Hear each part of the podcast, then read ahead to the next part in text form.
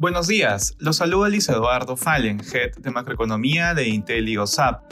El día de hoy, miércoles 13 de julio, los mercados alrededor del mundo muestran resultados negativos tras conocerse el dato de inflación de Estados Unidos.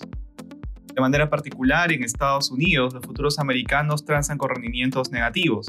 La inflación batió en junio un nuevo récord en los últimos 40 años al situar su tasa interanual en 9.1%, impulsada por el alza de los precios de la gasolina y los alimentos, en el terreno de resultados corporativos, Delta Airlines publicó sus datos del segundo trimestre del 2022, sorprendiendo a la baja su registro de utilidades. En la eurozona, las bolsas europeas profundizaron las pérdidas tras conocerse el dato de inflación de Estados Unidos. Por otro lado, el euro se aleja de la paridad con el dólar y sube ligeramente durante la jornada.